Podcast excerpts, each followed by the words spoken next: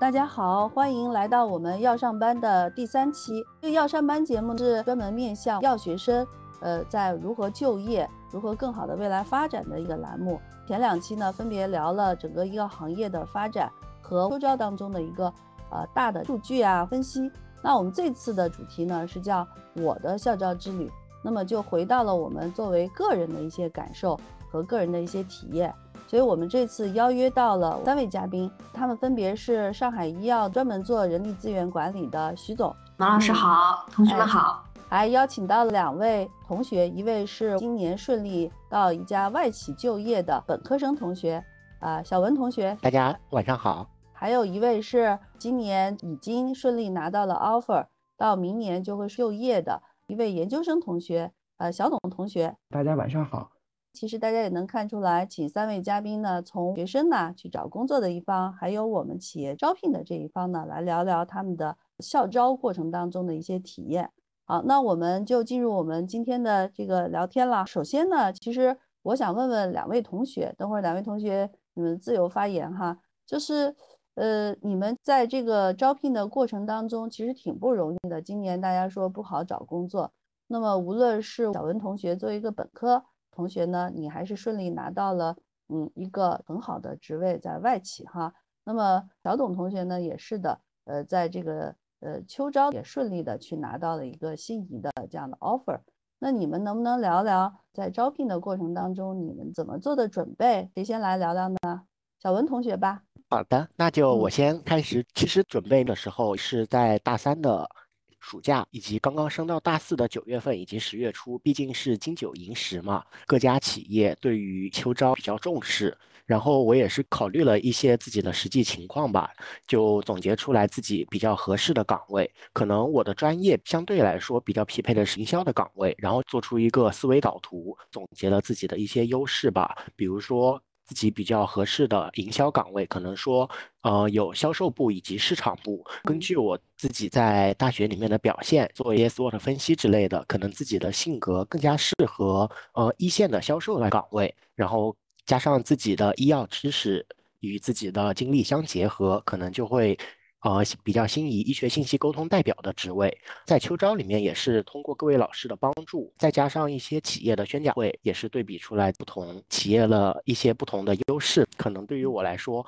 行业未来的一个前景发展，工资，也就是自己的薪资待遇，可能是比较吸引我的。然后也是又基于此获得了一些企业的面试，以及在企业面试中积累了一些经验。大概我就做了一些这样的准备工作。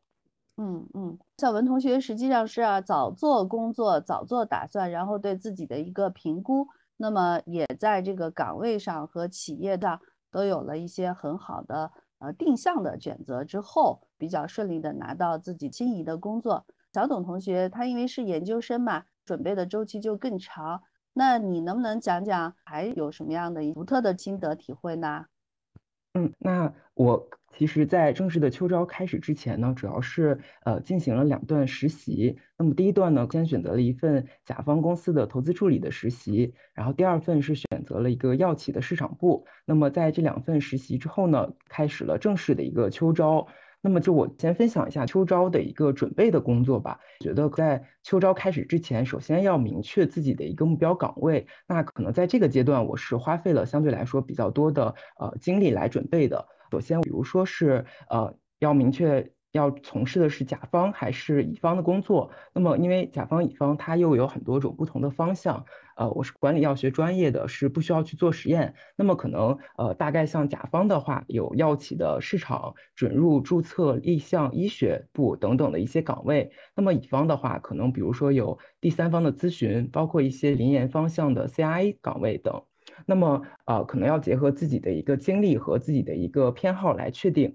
如果有实习经历的话，相对来说会比较了解一些岗位的工作内容。那如果说没有实习经历的话，其实我觉得也是可以通过一些呃网上的分享，或者说咨询一下身边的师兄师姐。那么可能他们呃也会有这种多种不同的岗位的一个呃实习或者说工作的一个经历，那能够给到我们很多呃经验来呃让我们去明确，比如说从事这些不同的岗位是需要呃一些怎样不同的能力或者说要求，那么也有利于我们说去可能加强一下我们对这份工作的认知和了解。我觉得可能就是我们真正的了解和呃这个理解这个岗位，我们才能够更加的去有针对性的，然后包括结合自身的一些经历去做一些准备，然后体现在自己的简历里面。后续的话就去进行呃投递与面试，嗯，大概是这样的。好的，谢谢小董同学，也是一样的啊，做了很多的前期的准备。那么实际上是呃在知道自己的特长和岗位的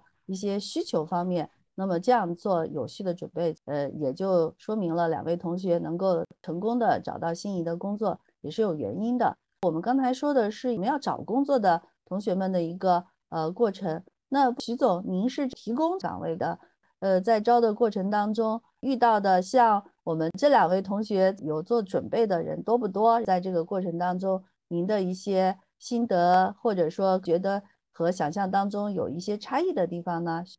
谢谢马老师。刚刚有听到呃文同学和董同学他们前期的准备，其实还是蛮触动的。同学们在准备啊参加校招宣讲会的时候呢，建议大家要准备好简历，要大致的搜索这个企业的介绍以及官网上发布的一个岗位。这样呢可以更有目标。那董同学和文同学做的特别好，因为宣讲会呢是同学们和这个 HR 的第一次接触，那形成一个良好的沟通，会让这个企业的 HR 啊对您会有更好的一个了解，那呃有更好的一个印象，是有助于后期的这个网申和面试的。呃，刚刚了解到陈同学和董同学他们呃前期做了思维导图，这个 SWOT analysis 能够更好的有自己的一个定位。那这样的话呢，在校招宣宣讲会期间，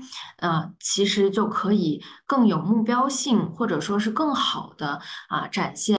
呃自己的一些这个优势。这个是我们 HR 非常渴求的，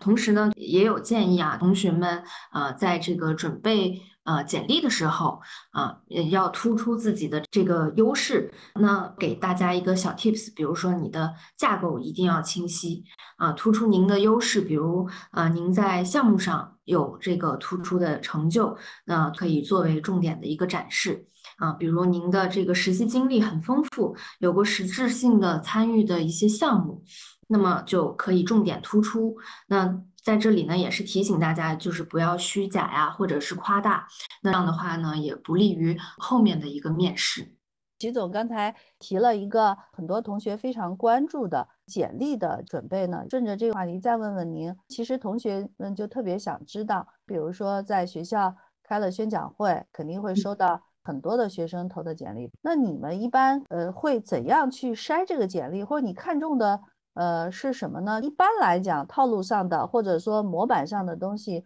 大家也都会按这样的规则呃做一些基本的梳理。但是嗯，那怎么样把自己的个人的特点呃，尤其是和我们的这个具体的岗位的匹配度，能更好的显示出来？你们重点是看的是些什么呢？嗯，企业的 HR 在筛选简历的过程中呢，比如说关注研究生同学的有没有做的一些突出的一些项目，那么有什么样的一个成果啊，成绩是什么？那么像小董同学刚刚有分享，他呢就是比较明确有这个提前实习的这个经验，那么我们也会比较关注您在企业实习的过程中有没有参加。啊，这个呃实质上的一些项目，因为呃，其实我们在这个面试过程中可能会存在为了这个呃脱颖而出有一些夸大，所以不仅仅是在这个公司一个月两个月的，其实还有就是你真正在呃中间学到了什么，这个是 HR 所关注的。啊，嗯嗯，那么另外呢，同学们也是海投的一个状态啊。那呃，我觉得如果要是重点关注的一些企业，同学们呢最好有一个呃侧重性的调整啊。比如说我投这个呃精益生产，我就是想走这个研发。或者说是生产，那么我就要突出自己的这个项目类的。那如果嗯，我就是想走这个营销，那么我就是啊，突出曾经写的论文里头，啊，或者说是学校的一些经验、实习的一些经验。这样的话呢，不会让这个 HR 觉得说您就是一个没有目的性的一个投递。对，其实就我们平时跟同学们交流的时候，也提出，我们也不知道对不对，我就觉得，如果说你要去应聘，首先是应当根据岗位的呃需求来重新编写或者去安排你的简历，而不能用一张简历打天下了，要有一定的针对性。这样，是的，嗯，还有甚至提前功课做得好。那么这个企业也去做做研究，企业现在发展的一个阶段啊，或者说它的一些文化等等，针对这个来去呃把自己的这样的一些亮点，或者说一些做过的东西，去有针对性的去体现，就会比较好，是吗？嗯，对的，是的，嗯，嗯好，呃，那这个是招人的这个角度，请徐总聊了聊在简历上啊，或者说我们同学在去展示自己的时候要去注意一些地方。那我们再问问两位同学，你们肯定也是过五关斩六将，不管是找实习的单位的经理，还是我们在应聘的过程当中去选择公司啊，或者说去投简历，你们是怎么样去安排吗？或者说还是一个呃盲目的海投，然后哎，我基于前期的一些准备之后，我是有针对性的去投到了一些企业和一些岗位。那在这个过程当中，你们。有什么样的这个体验和经验教训？小董先来吧。好的，首先刚才谈到的这个简历的这个方面，聊一下自己在准备简历的这个过程中遇到的一些问题，或者说自己是怎么去优化的吧。这个过程中确实最开始是把自己的所有的经历，可能这些东西都想往上面垒，对，都想啊，好像说显得自己的简历非常的丰富。但是后期就发现，其实东西放的过多了之后，反而会使得这个简历没有重点。就是显得他好像很满满当当，但是呢，一眼放望过去不知道啊要看哪了，所以在后期呢又逐渐变成了一个简化的过程。那么在这个过程主要就是突出重点，比如说自己在课题研究或者说在实习工作中，那么自己负责的是哪些内容，会比较注重产出的一个部分，可能不能只是说像呃摘要一样，只是简单的罗列和比较宽泛的描述。嗯，那么这个是从内容方面，然后那么同时还有一些就是啊，比如说排版和美观度，那我觉得其实这个也是比较重要的一个方面，因为可能那大家收到很多简历，第一个方面可能就是这个好不好看嘛。如果说看上去它就是有错别字或者一些排版上面不美观的地方，那可能这个就是会第一印象大打折扣。那在这个方面可能也是可以考虑，比如说去呃借助一些那种可以做简历的网站，那么可能排版方面会更加的。呃，便捷。然后的话，大多数的这个简历其实就是对于自己个人经历的一个描述啊，所以就是呃，在这个做简历的过程中，可能也要对于自己的一个个人的经历去进行一个复盘。那么要有一个比较呃客观和正确的一个认知。那么同时的话，可能呃也要做到能够简洁，但是比较有逻辑性的去把它给表述出来。那么这个是啊我在简历的修改方面的一个这个想法，对。然后关于投递的方面，呃，因为今年的话，在秋招开始的时候，可能也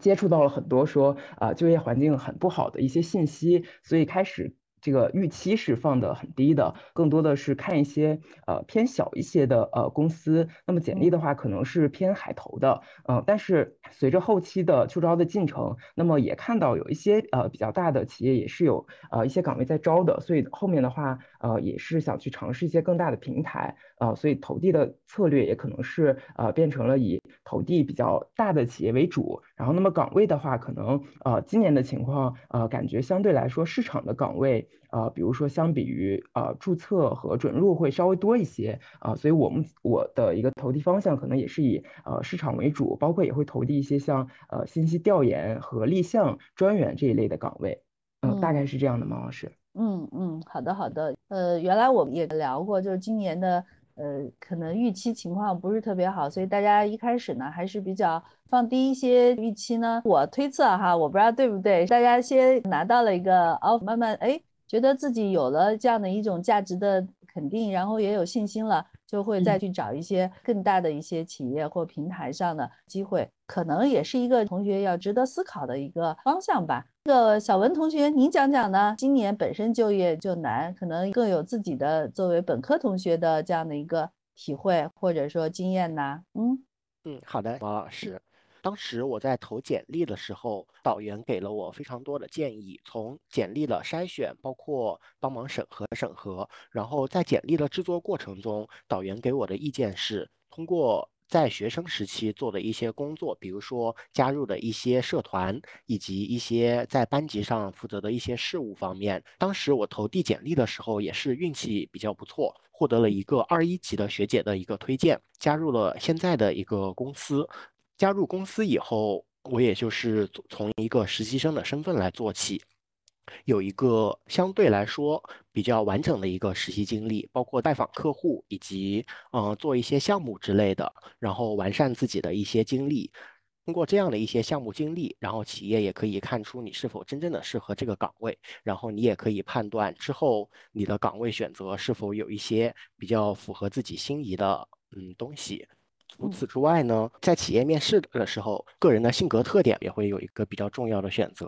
好的，其实小文同学和小董同学都讲的是说，呃，在简历本身它的表现形式是啊蛮重要的。但是呢，其实我自己听下来呢，包括徐总刚才也提到了，你自身的实际的这个经历实际上是非常重要，就是你确实是要实实在在的。呃，参与在校园的活动啊，参与实践，而且是真的用心在做这些事儿，所以你真的做了，又有能够提炼出一些切身的呃真实的体验，而不是一个简单的罗列式的这样子呢，在这个招聘的时候，简历不仅丰富，其实更多是呃长在自己身上的一些体验，在这个应聘或者说面试的时候，就是一个非常重要的。所以，我还是觉得，在学校里的同学们，除了课堂上的呃那个成绩单上要漂亮，其实你还有很多的一些活动的去参与，通过这样的方式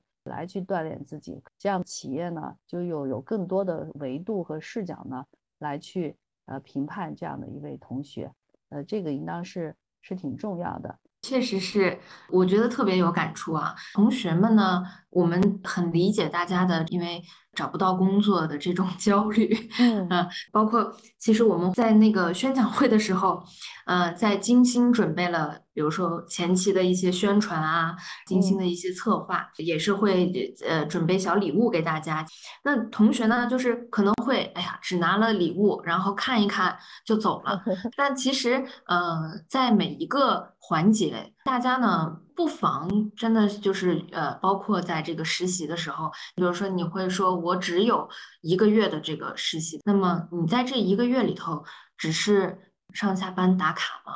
嗯，其实还是要哪怕就是说写下来每一天的一些收获是什么啊，然后主动的。跟这个业务部门来进行一个沟通，就是我可以帮什么忙，我可以跟着哪一位呃那个老师啊，能够收获什么？比如说平时呃可以参与的一些会议啊，可以参加的一些活动啊，来了解。这样的话呢，前期能够缓解大家的一个焦虑，能够知道这个嗯企业是什么样的一个运行模式，他们需要一个什么样的呃品质的。新员工，那如果说哪怕是今天没有工作任务，那你也可以看一下啊，这个企业的文化是什么，然后呢，宣传片是什么？这个我觉得在这个呃未来求职之前的这些实习经历，呃所需要具备的一些这个准备。嗯嗯嗯，好，徐总，其实您刚才提到的，我也想起来，呃，我们也接触到一些同学实习了之后有这样的体会，去了。好像也感觉就是在那块儿，像呃转了一圈，然后像打杂了一下，然后啥也没有，觉得这个经历呢对自己后续找工作，呃也没有什么的帮助。其实这个确实是这个实习，呃当然一方面可能去呃体验一下实践的工作呀、劳动啊等等，其实要带着学习的目标和任务去的。那么这样子呢，可能你的收获就会比较大。刚才小文同学也提到了，他在呃有了这个实习的机会，还是能很好的把握去把这个工作呢不当着是说哎跟着别人呃走马观花，他自己也要去解决一些问题。那这个呢，可能你们就会呃比较看重。只有这样做了之后，可能这样的学生再来去面试，他会就带着一些很全面的问题来进行交流。可能你这样子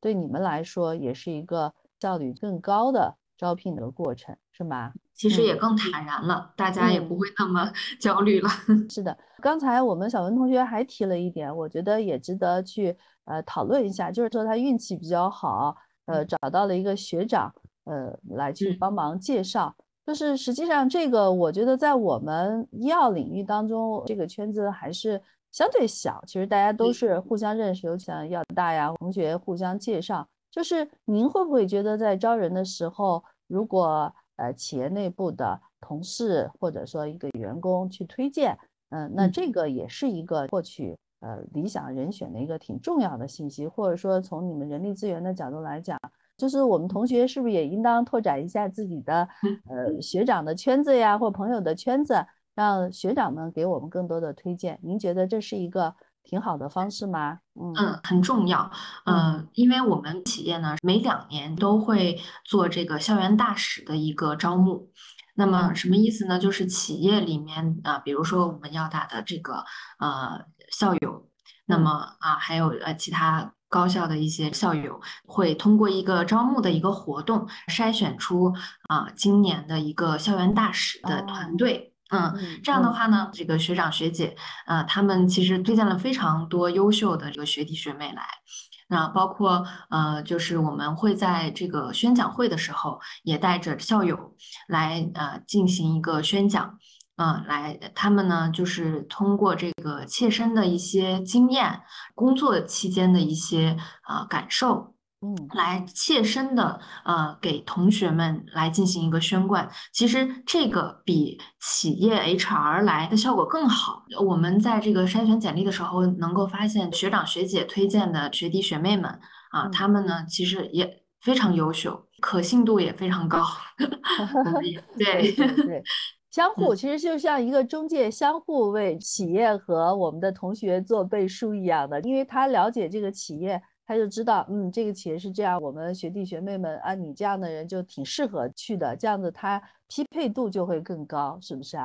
对，对的，他们其实就是一个桥梁纽带。那我们就能看到，就比如说在宣讲会的时候，哎，等到结束的时候，很多人都会说，哎呀。学长学姐，我们呃认识一下，所以平时啊，大家也确实可以像毛老师刚刚说的，就是啊，拓展一下自己的这个人脉圈啊，看看学长学姐现在带的企业怎么样啊，然后毛遂自荐，给他们也是递上自己的简历，这样的一个互动是很好的。嗯嗯，好，谢谢徐总。嗯，那我们刚才说了，这个是有推荐，然后我们简历有方向性的，或者说独特的经历能受到这个招聘单位的青睐。那之后呢，就是要进行面试了嘛。这个时候，一般来讲，呃，看重的是什么？或者说，有一些学生明明哎简历不错，表现可能差强人意，或者说掉坑里头了，你觉得会有什么样提醒大家要注意的呢？嗯，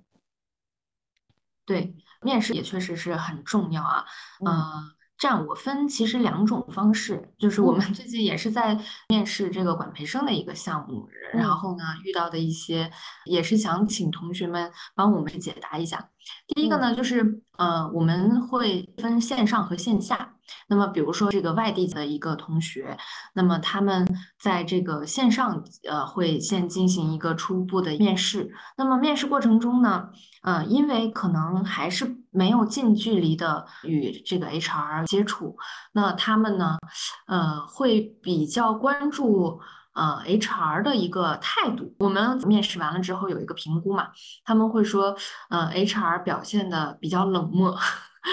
会有这样的一个反馈哈。那这个是不是同学们比较关注的？第二个呢，就是我们企业在面试的时候啊，比较关注的，比如说我们在群面的时候，那么您是否会主动的啊，在组织同学来进行这个发言？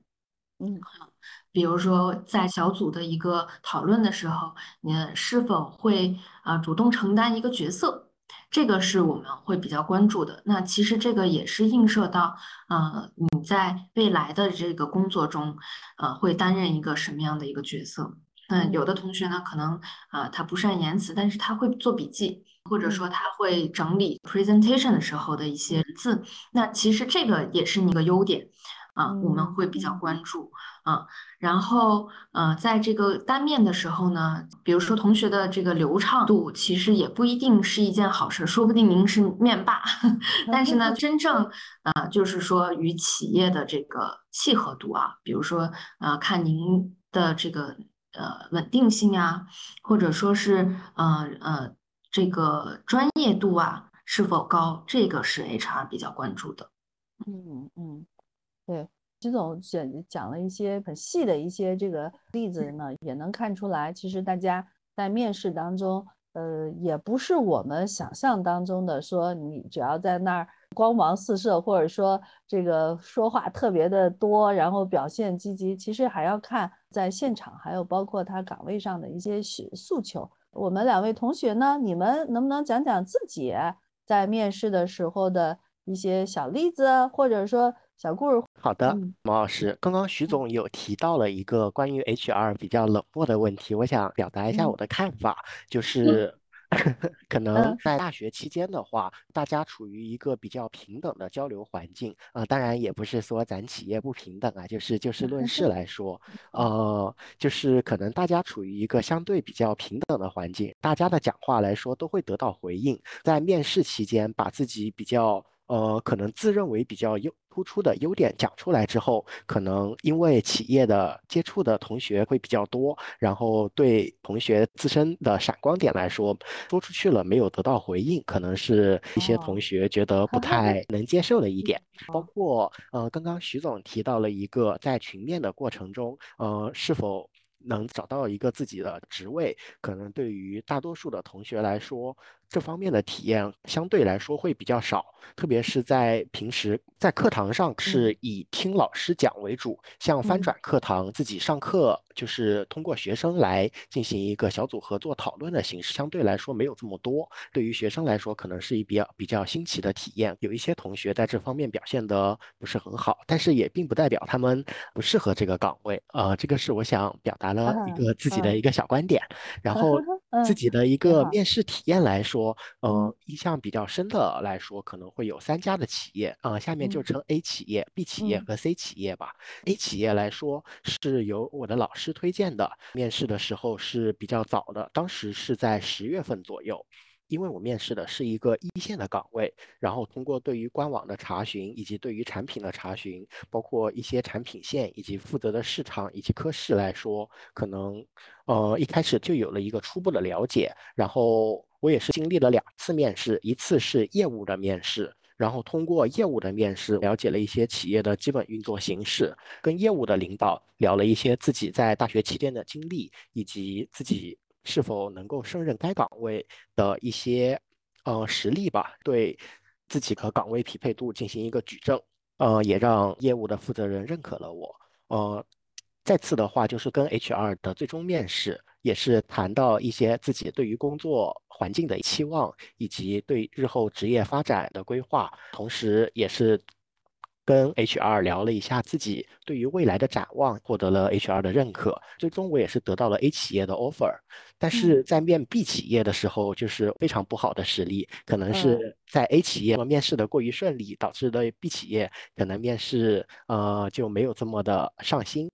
对于他们的话，了解的不是这么的全面。虽然也是通过了初试，在 HR 和业务负责人通知我进行复试的时候，也是给了我一套复试的题目。但是可能我就是没有认真的准备，就是对题目来说一问三不知，然后可能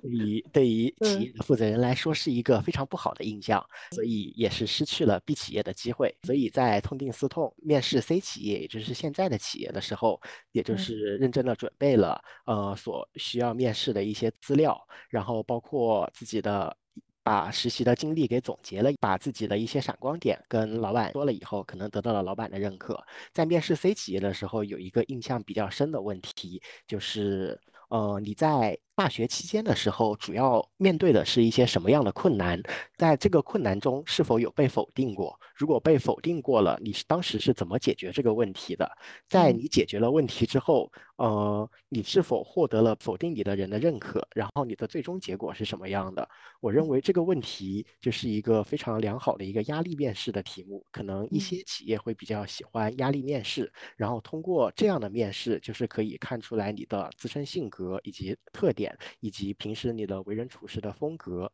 最后也是能考量出你是否具有随机应变的能力，并且能通过这个问题发现出自己的一个闪光点，以及对于呃工作态度的一个看法。我认为这个问题就是 把自身的一个性格特点一网打尽，然后也是能够与自己来判断是否适合这个企业的岗位。呃，以上。嗯，对。实际上，我我觉得小文同学这个分享了三个例子也挺有意思的哈，就是说，呃，总归还是要做好充分的准备。他最后讲的那个问题啊，我我觉得要现场去回答的话，应当还是蛮有挑战的。呃，那这个呃引申出来，我就在想，写简历，还有包括我们学生要准备面试。可能事先大家也会做一些准备。那不知道像小董同学，你毕竟稍微年长一些，然后研究生的也有做课题啊或等等的一些经历。那么这些你们在面试的之前有没有做过准备啊？该怎么样去在面试当中灵活的应对？你也讲讲自己的一些切身体验呗，也可以讲讲自己的惨痛的教训。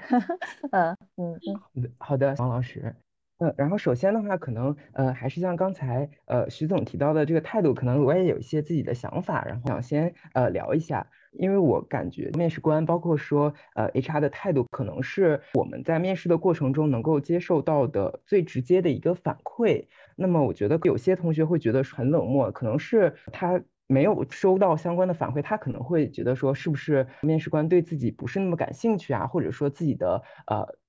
表现是不是 HR 相对来说不是特别满意，所以说呃他可能会觉得呃这个点是。在面试中让自己印象深刻的点，然后还有一个就是像刚才徐总说到的这个呃群面，因为我在面试的过程中没有经历过群面，嗯，但是我感觉群面那呃大家在一起共同去讨论，共创出一个东西，那在这个过程中可能因为大家的呃包括性格呀、能力各方面都是呃有所不同的，如果能够去作为一个领导者是呃很好的，能够发挥自己的展现自己的领导能力，但是在这个。过程当中呢，能够展现自己的一些差异化的优势，能够把自己优势最大化的体现，感觉其实也是呃一种不错的选择。所以呃，同学们在群面的过程中也不要有太大的心理压力啊，觉得可能说我不是那么的呃外向，或者说我不是那么的擅长引领大家，其实呃就是把自己的一个差异化的优势去发挥出来也是挺好的。嗯，然后的话就是在自己体面试的过程中，其实。呃，有一个例子是让我比较印象深刻的啊。那么在这家公司的面试过程中呢，其实因为也是呃会考虑到自己的一个意向程度啊，但是在整个场面试中呢，其实面试官并没有问你的角度，而且他直接就。呃，列举，比如说你对这个公司的了解，那么这个了解可能不是很呃泛泛而谈的，是非常细致的。比如说，呃，我们公司是哪一年成立的？然后我们公司的这个发展历程你了解吗？那么我公司的主要产品线都有哪些？或者说，那我们去年的这个啊销售的总额是多少？就是会有一系列非常细致的问题。那正好我。之前有在公众号有看过相关的这个信息，虽然说可能不是每一个都那么精准，但是可能大概还是有一个呃相对来说比较深入的一个了解。我觉得可能面试官在提这个问题的过程中，也是来考察你对于这个岗位的一个意向程度。那么如果你真的认为这个岗位非常契合自己，那自然会。去对于公司有一个非常深入的了解，那所以说，我觉得可能大家在遇到这个比较心仪的岗位，在面试之前呢，呃是有必要对于公司和行业去做一个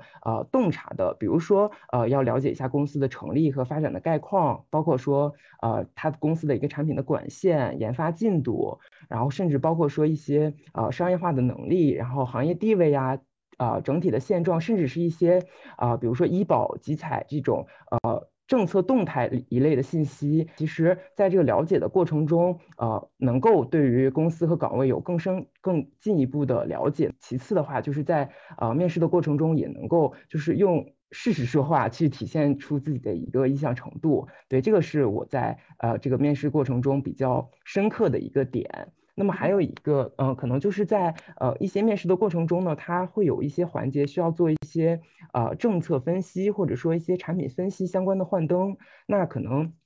对这样的一些呃任务，我觉得也是需要去认真的对待，因为其实这个就是不只是表达嘛，那么要拿出一些呃。就是体现自己逻辑思维，或者说呃幻灯制作水平的一些内容出来啊，所以也要认真的对待，然后尽可能的去体现出自己和啊这个岗位有相匹配程度的能力。那么大概是嗯嗯，好的，我们两位同学也都分享了一下自己的一些经历啊。其实你们刚才在说的时候，我就想到了一个问题，问问徐总，就是因为呃，我觉得面试呢是一个相互的。嗯，沟通和了解的过程，可能很多同学他也会比较在意到了企业当中未来的企业对我的这样的一个呃发展的呃这个规划呀，包括更实在一点的待遇啊，或者说以后的工作的地点啊等等，就这些问题，其实同学们找工作还是会有这样的诉求的。但是在面试的时候，呃，这些问题适合问吗？嗯。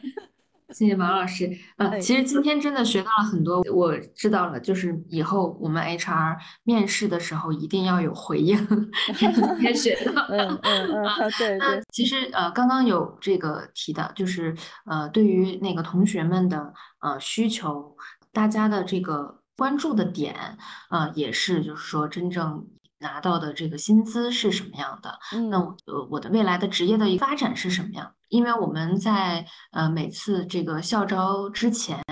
呃，内部的话，我们就要了解各个企业的一个需求。那今年要完成的一个什么样的一个项目，或者是什么样的一个指标啊，也是会结合整个市场的一个呃数据来进行岗位的设置。呃，明确我们的目标了之后，呃，那么对外给同学，哪怕薪酬不是一个非常具体的数字，但是我们也会。嗯，很明确的跟他们呃沟通，然后呢谈 offer 的时候，我们专门会有这个薪酬的老师会跟您进行一个沟通。但是前期你有什么样的一个诉求，我们也会进行一个交流和了解啊。然后包括你这个岗位的一个职业的发展，不然的话也会。让这个 焦虑的同学们觉得我们这个公司不靠谱，嗯，这些的，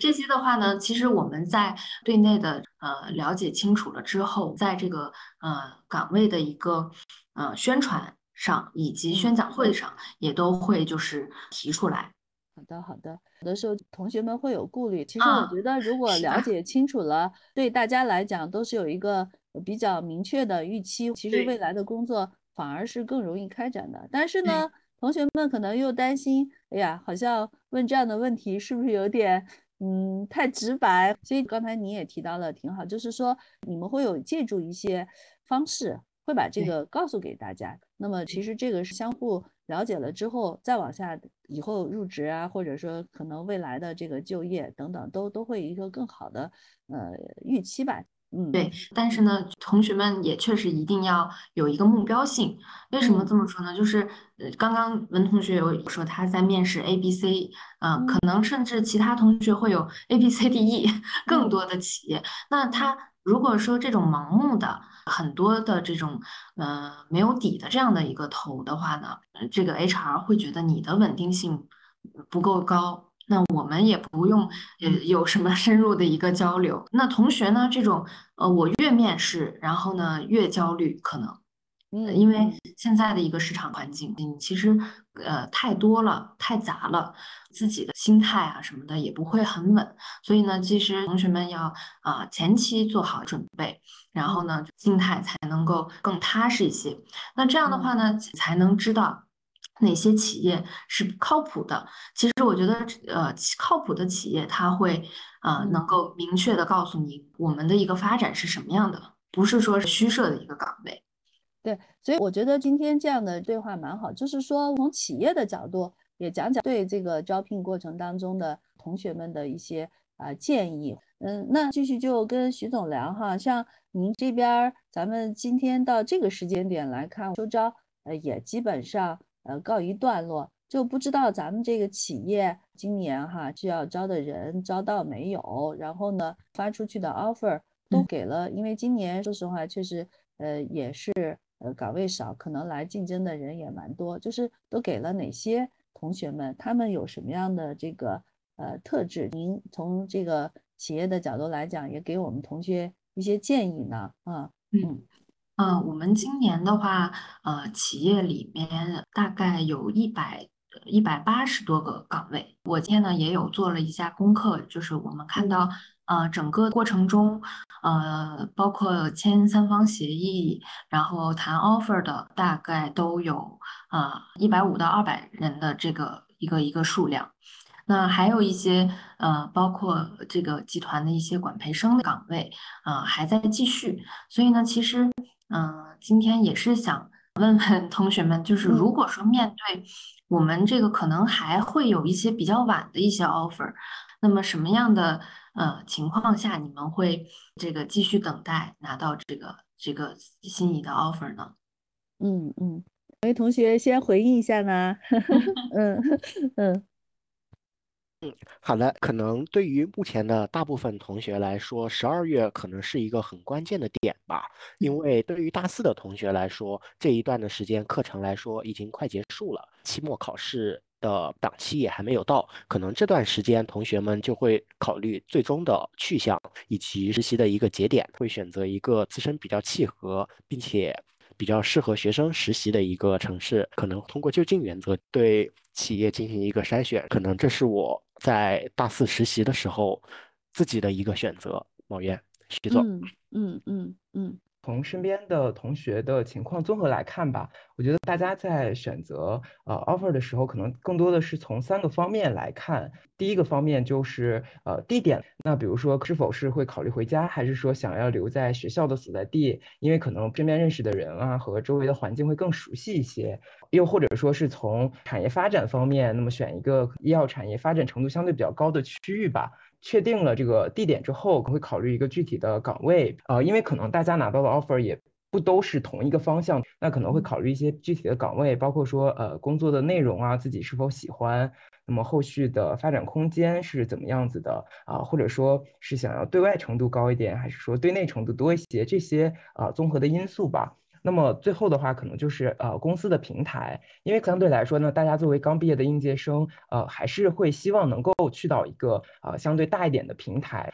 呃养成一些更好的工作习惯，都是有利于后续的发展啊。所以感觉大家可能是会从这三个维度来考虑。如果说呃觉得契合的话，那我觉得大家也是会呃去进一步等待的。嗯，大概是这样。我理解的徐总可能有点像说，我招人了，我都看中你了，我也发了 offer 了，但是。你们怎么样能够最后的签约，或者说最后来确认的这个过程当中，呃，除了刚才同学说的这样的几点，那么企业其实还是想说，到底最后的那一步让你迈出来还有什么？是不是还可以做些什么工作啊？或者说你们觉得有什么体验？是这样吗，徐总？是的，是的。有的是发了 offer，我们希望大家来。那同学们又有说有的拿不到 offer，那你们从企业的考量，觉得有什么样的建议呢？对啊，那我这样，我先回答哪些人能够突出这个突出重围拿到 offer 的。一方面呢，就是因为各个企业是不一样的，有两轮面试，有这个三轮面试，甚至可能有四五轮。嗯，那他们能够呃通过层层的一个面试，突出重围，就是你顶住压力。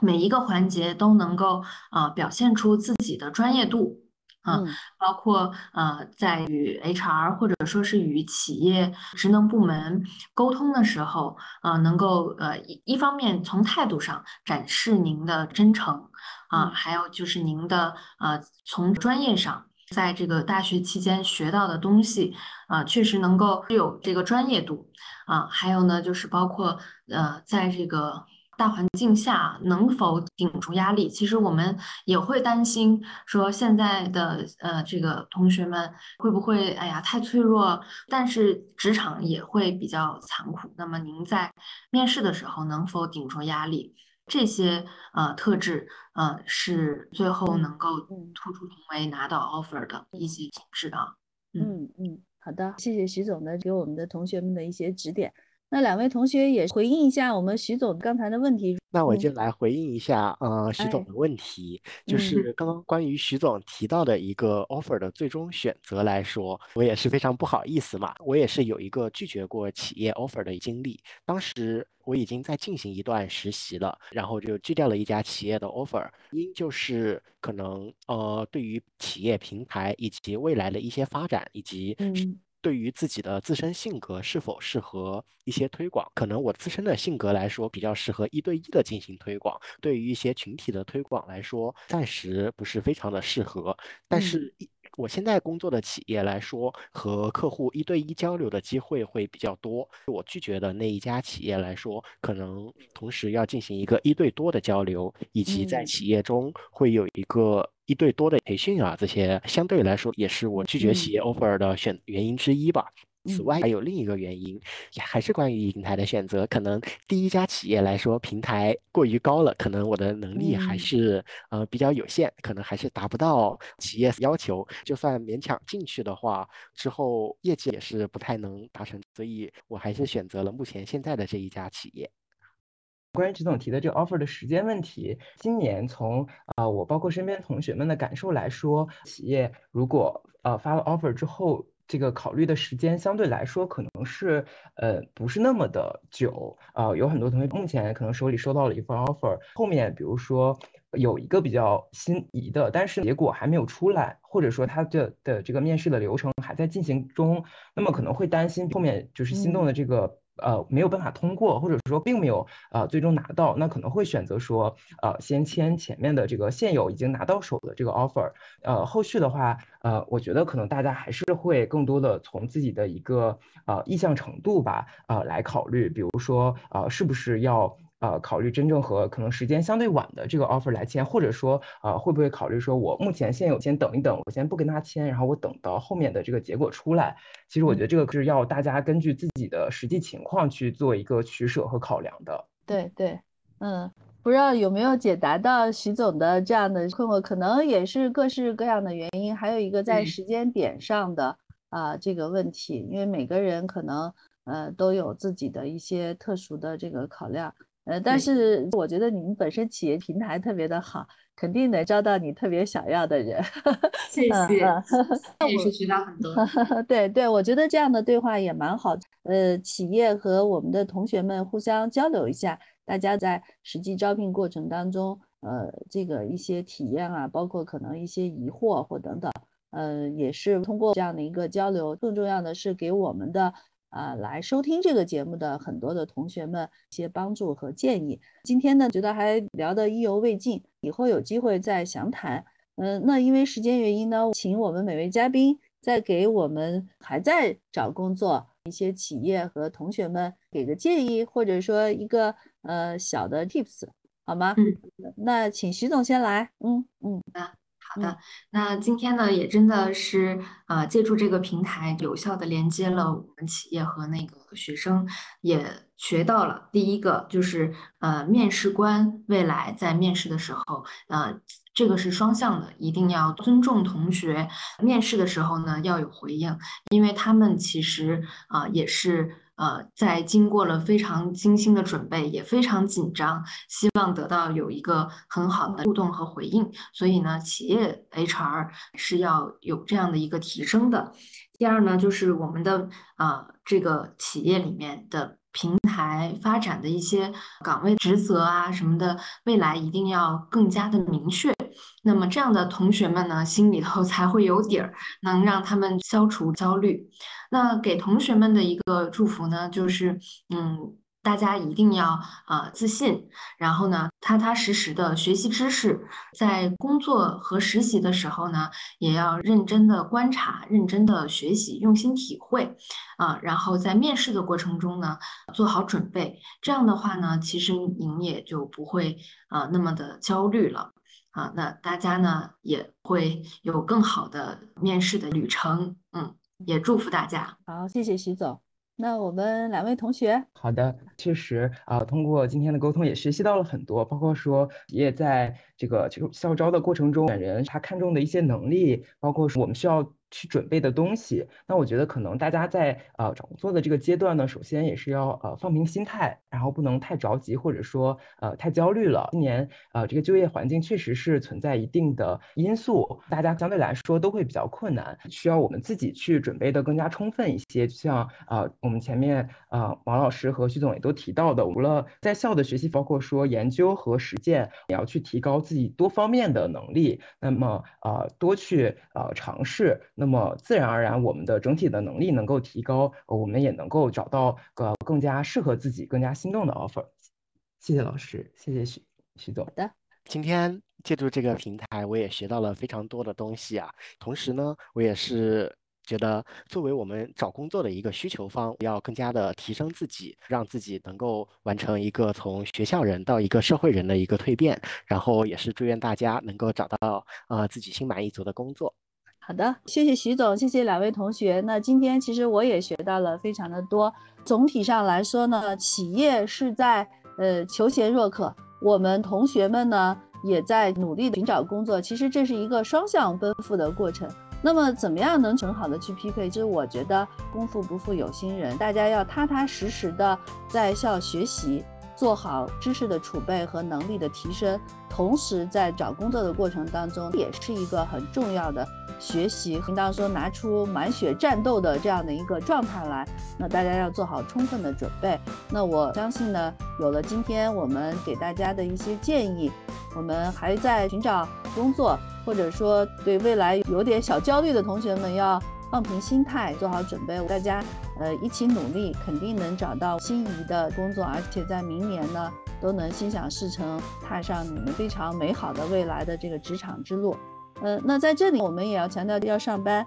是可以在这个微解药 APP 和小程序以及小宇宙、喜马拉雅、苹果播客上收听。那么也欢迎同学们和感兴趣的听众在每个平台节目的下方留言区留言。讲讲你们今年求职的时候的一些困惑和感受，也可以让我们在这个栏目当中给大家更好的这个回应。那我们今天呢呃这期的聊天结束了，那再次感谢所有的嘉宾，谢谢徐总，谢谢小文同学和小董同学，也祝大家新年愉快，大家工作的顺利。